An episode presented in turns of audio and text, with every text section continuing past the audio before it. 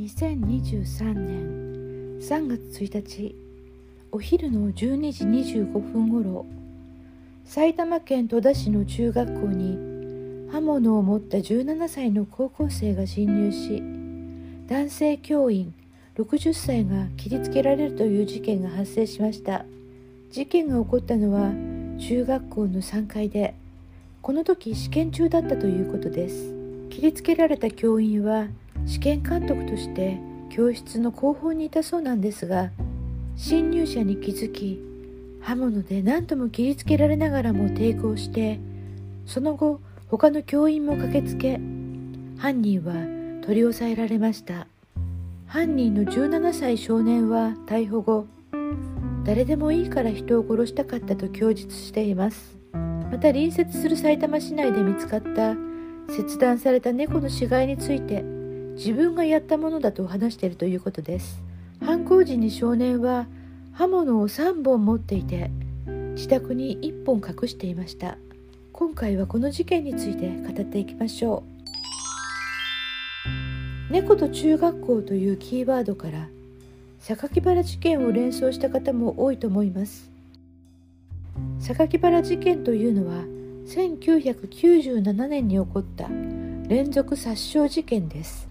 神戸市須磨区で2人が死亡した事件であり犯人が中学3年生14歳の少年であったことから社会問題ともなりました。この榊原の第1の事件は小学校6年生の女の子2人が金槌で殴られ怪我を負ったというものです。第2の事件は小学校4年生の女児が後頭部をハンマーで殴られ死亡しました。その10分後には小学校3年生の女の子がお腹を刃物で刺されて全治2週間の怪我を負っています。そして最も有名な第3の事件。6年生の男の子を榊原が近くの山に誘い出し自分のスニーカーの紐で考察しました。翌日頭と胴体を切断し胴体をアンテナ基地局の床下に隠して頭部を自宅に持ち帰りました。その後中学校の正門前に置いたんです。この中学校の正門前に死体の頭の部分を置くということだけでもショッキングなんですけれどもこの頭部の口に声明文が挟み込まれていたんです。まさに劇場型犯罪。これに世間は騒然となったのです。その声明文にはこう書かれていました。さあゲームの始まりです。愚鈍な警察諸君僕を止めてみたまえ。僕は殺しが愉快で愉快でたまらない。人の死が見たくて見たくてしょうがない。汚い野菜どもには死の制裁を。積年の大縁に流血の裁きを。スクールキラー学校冊子の榊原。この声明文の中に出てくる「大縁」大きな恨みと書くんですがこれは一般的にはあまり使われないのでいろいろな読み方が考えられます。大縁大縁大音大音。まあそういった読み方があるんですが今回は一応大縁と読みました。そしてこの最後に署名されているスクールキラーなんですがスペルが間違っているんですね。スクールのスペルというのは SCHOOL なんですけれどもこの榊原が書いた文章の中には SHOOLL となっています。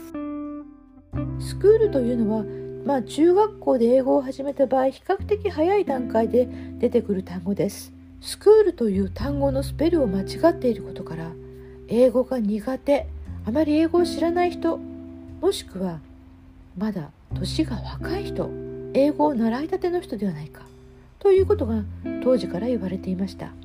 このスクールという言葉そしてもう一度学校冊子のと書かれています。冊子というのは殺すに死なんですが学校を殺すそして死をもたらすそういった意味を使っているということはやはり学校に対して恨みを持っている人物ではないか。そのように当初から言われていました。そして榊原という文字は酒鬼そして花のバラと書いて榊原と読ませる。今でも榊原と呼ばれているのはこの榊原に由来するものです。ではこの榊原と今回の埼玉中学校切りつけ事件の犯人の17歳の少年を比較してみたいと思います。猫と中学校。このキーワードからこの2つの事件を結びつけて連想した方も多いようですが私は似て非なりな事件だと思います。17歳少年は榊原に憧れがあったのかもしれません。その他の事件でも猫などの小動物から始まって人に危害を加えていくという段階を踏むことが多いんですがこの猫に関してもいくつかのパターンがあるように思います。まず一つは練習のため。本当は人に向かいたいっていう気持ちがあるんだけれどもその練習段階として小さいものを試してみる。っていうことですよね。この練習のために猫が使われたというパターン。そしてもう一つが自分自身の中に湧き出るもう抑えきれない感情から小動物に危害を加えていくというものです。しかも殺すだけではなくて死体を分解したりコレクションをしたり人に見せびらかしたりするんです。自分がやったと思われないようにこっそりとどこか人目につくところに置きに行く場合もあれば猫の頭を瓶に入れて学校の友達に見せたという例もあります。最悪なのは生きたまま残酷に殺害するそういった例も少なくありません。一口に猫と言っても人それぞれ様々なパターンがあるんですね。今回の埼玉の17歳高校生については誰でもよかった。そして動画をたくさん見たという証言が出ています。まだ多くのことは分かっていません。今後情報が出るにつれて少しずつ少年の生育環境や動機精神状態などが分かってくるんだと思います。現時点では推測に過ぎないことをあらかじめ申し上げておきます。今回の事件について私が思ったことは猫の発見から中学校の襲撃までが思いのほかに短かったなと。そして猫の数が少ないなっていうこと。いきなりなぜ中学校に侵入したんだろう？ということ。これらが少し不思議な感じがいたします。猫の数や人間に移行するまでの期間こういったものには違いがあって当たり前なんですよね。人それぞれなんですから。その人その事件ごとに全く違う。これは当たり前なんで決めつけることはできないんですがでもこの猫から人間に移行するまでの期間今回とても急激に進んだように思います。中学校を襲撃したこともこの事件が榊原とは異なっている印象を強く受けるポイントです。榊原は初めは小学校しかも女の子を後ろから狙っています。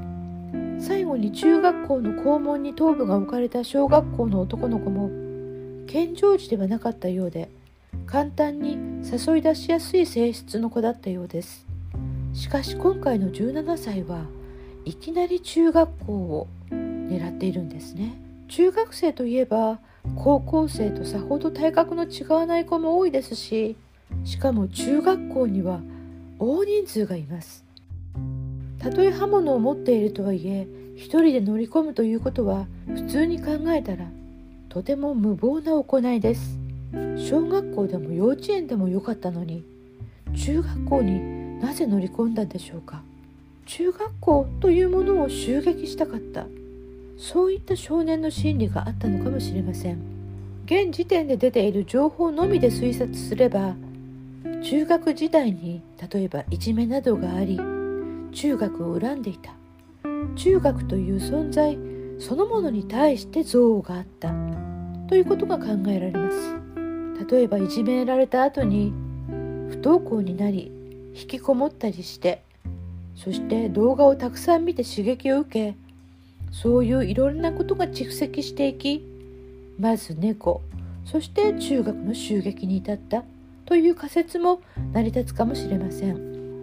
いきなり中学を狙ったというのも大人数の中に飛び込んでいけば必ず負けて捕まりますし体格が大きいものを狙えば自分の目的を果たせずに終わるっていうことも予想されますよね。誰でもよかったというのはその対象が子供大人男女誰でもよかったという意味以上に中学であれば何でもよかったというふうにも聞こえます今回は先生が自分の身を挺して生徒を守ってくださいました本当に立派だったと思いますし一日も早く回復されることを祈りたいと思います。一方でこの事件が殺人でなかったために少年はおそらく早い段階でまた世に出てくるはずです。今回少年の目的は達成されていません。もしも心や精神に対するケアが十分になされない場合数年後に別の形で事件となる可能性も少なくはないと思います。不幸中の幸い。これとは逆で幸い中の不幸であったと言われる日が来るかもしれません。何度も繰り返すシリアルキラー榊原宮崎勉岡庭義行などについてはまたの機会に詳しくお話ししたいと思っています。今回の17歳の事件と榊原との違いを考えてみます。榊原は性とサディズムがつながってしまった得意なタイプです。性衝動イコール殺傷になってしまっているのでこれを強制する必要がありました。一般的な人であれば異性に対して性衝動っていうのは起きるもんですよね。でも榊原の場合は違ったんです。殺傷することによって性衝動が起こるんです。ここの結びつきがある限り人を殺めたり傷つけるっていう行為は決してなくならないわけなのでこの強制に非常に長い時間が使われたと言われています。しかし今回の17歳にはそういった性的なサディズムは今のところあまり感じられません。どうしようもない自分の奥深くからこみ上げるような衝動。制御できない。人とは同じになれない。普通になれない自分。そういったものとは違うように見えます。むしろ何かへの恨みから榊原に憧れ模倣したように今のところ見えてしまいます。